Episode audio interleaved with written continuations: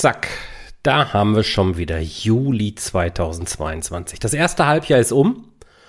Und was für ein Halbjahr. Mein Gott. Am Anfang haben wir uns noch über Corona geärgert, dann kam auch noch dieser komische Krieg dazu, dieser unsägliche Kampf zwischen Russland und der Ukraine. Und die Folgen haben wir alle spüren müssen. Ja, da darf man sagen müssen. Und spüren sie immer noch. Wir blicken in ein ungewisses zweites Halbjahr hinein. Ähm, und ich möchte hier garantiert jetzt nicht politisch werden, sondern mich darauf konzentrieren, wie du die nächsten sechs Monate nutzen kannst, um spätestens jetzt das Ruder wieder fest in die Hand zu bekommen. Denn ich habe den Eindruck, der ein oder andere taumelt aktuell so ein bisschen wie so ein angeschlagener Boxer durch den Alltag und weiß gar nicht, wo er sich gerade drum kümmern soll, welches Feuer als erstes gelöscht werden soll. Und da bringe ich dir heute mal fünf Fragen mit, die dir eine Gedankenwelt öffnen sollen, auf dessen Grundlage bessere Entscheidungen möglich sind, Entscheidungen, die deine wirtschaftliche Zukunft, dein wirtschaftliches Jahr 2022 möglichst positiv beeinflussen sollen. Und genau damit machen wir jetzt nach dem Intro weiter.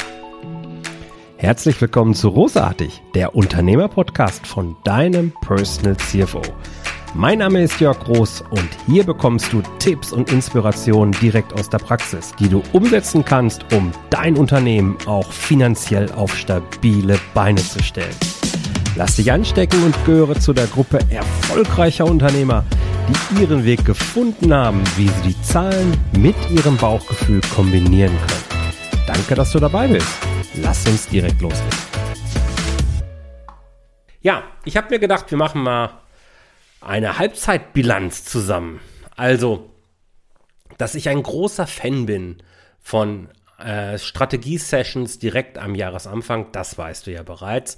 Da habe ich ja hier auch im Podcast schon viel und häufiger drüber gesprochen.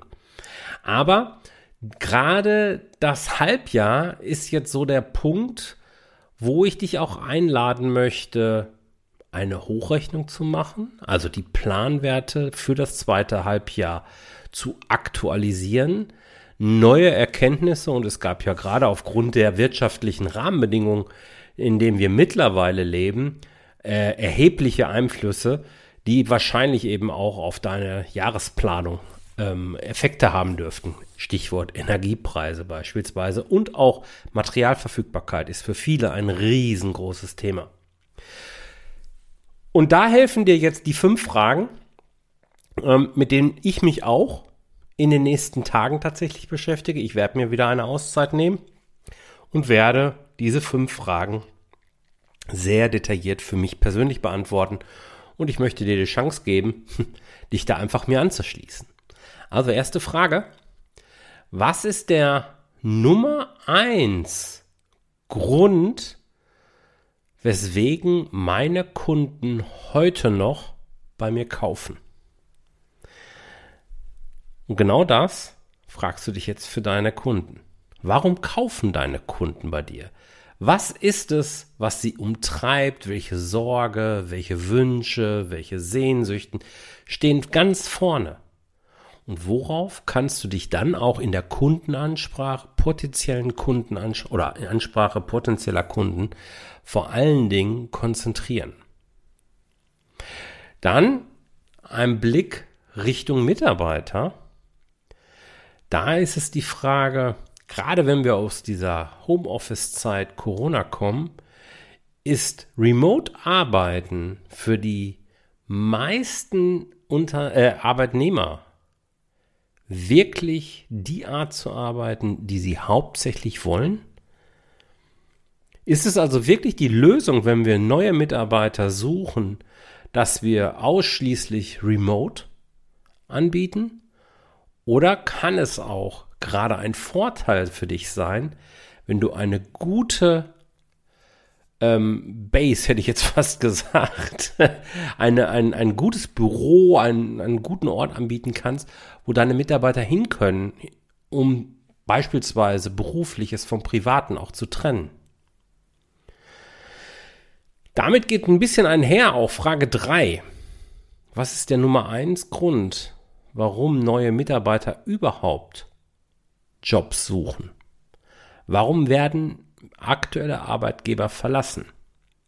Wir, wir sind letzten Endes in einer Phase, wo wir als Arbeitgeber uns fast um Arbeitnehmer bewerben müssen. Der Markt hat sich im Vergleich zu vor zehn Jahren beispielsweise komplett gedreht. Aus einem Bewerbungsverfahren für Arbeitnehmer ist fast ein Bewerbungsverfahren für Arbeitgeber geworden. Und da spielt es eben eine große Rolle, dass von überall gepredigt wird, du musst Remote, du musst Remote anbieten. Es gibt gar keine andere Alternative als diese digitale Zusammenarbeit. Die Leute wollen aus dem Homeoffice arbeiten. Und ich sage ja, das kann schon sein, aber ist das auch in deiner Branche, in deinem Umfeld der Fall? Und muss das ausschließlich sein? Oder gibt es eher so eine, hm, ich sag mal, Art Kaffeehauslösung vielleicht? Ja, dass man einen großen, das hängt natürlich jetzt schwer von deiner Branche ab, gar keine Frage, aber dass es einen, einen Büroort gibt, wo vielleicht ein großer Raum ist, wo man sich nur treffen kann, weil immer man will. Und einzelne Slots sind irgendwie so ein bisschen räumlich abgegrenzt, wo man sich dann mal konzentriert zurückziehen kann. Was kannst du machen, um dein Arbeitsumfeld so attraktiv zu machen, dass du genau die Arbeitnehmer anziehst, die du gerade suchst?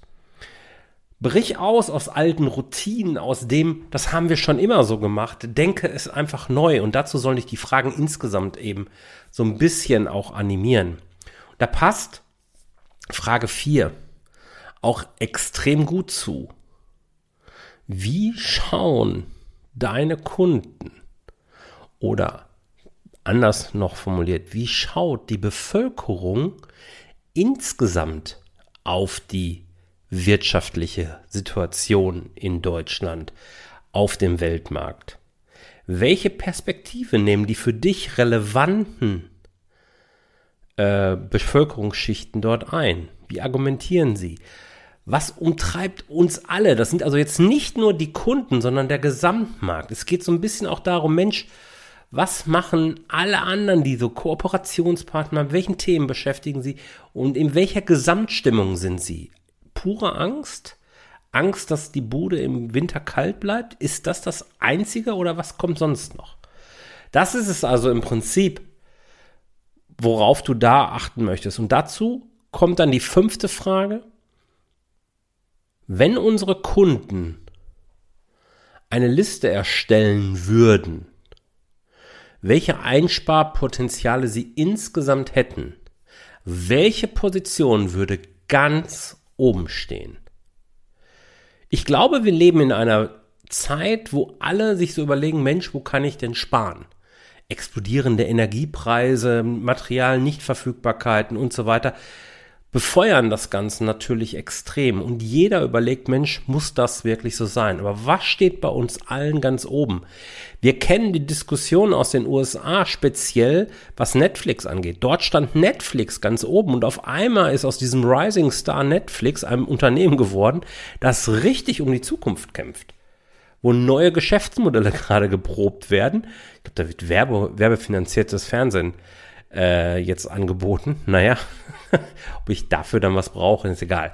Ähm, ja, aber dass du dir diese Frage mal stellst, was bedeutet das aus deiner Perspektive in dem relevanten Markt, wo du bist?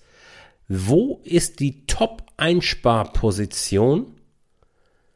Und was kannst du daraus lernen? Denn das ist das, worum es schlussendlich mit diesen fünf Fragen geht. Wir wollen verstehen, wie ist das aktuelle Umfeld? Wie ist unsere Blase, in der wir uns unternehmerisch bewegen? In welcher Stimmung ist sie?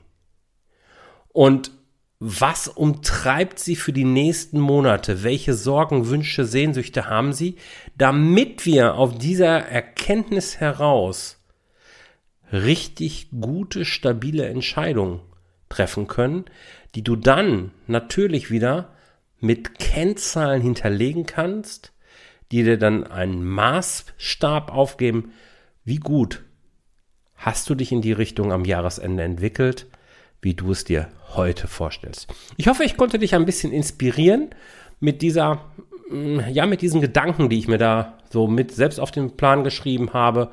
Und gib mir gerne mal Feedback, ob dir diese fünf Fragen geholfen haben und was du vielleicht auch für eine Antwort darauf gegeben hast. Schreib mir einfach eine E-Mail und dann freue ich mich, wenn du nächste Mal wieder dabei bist. Ciao. Vielen Dank, dass du dabei warst. Wenn dir diese Folge gefallen hat, dann vergiss nicht, diesen Podcast zu abonnieren. Und wenn du das nächste Mal eine gute Freundin oder einen Freund triffst, dann vergiss nicht, von Großartig, dem Unternehmer-Podcast vom Personal CFO zu erzählen. Mein Dank ist dir sicher und bis dahin bleib erfolgreich und sei großartig. Dein Jörg.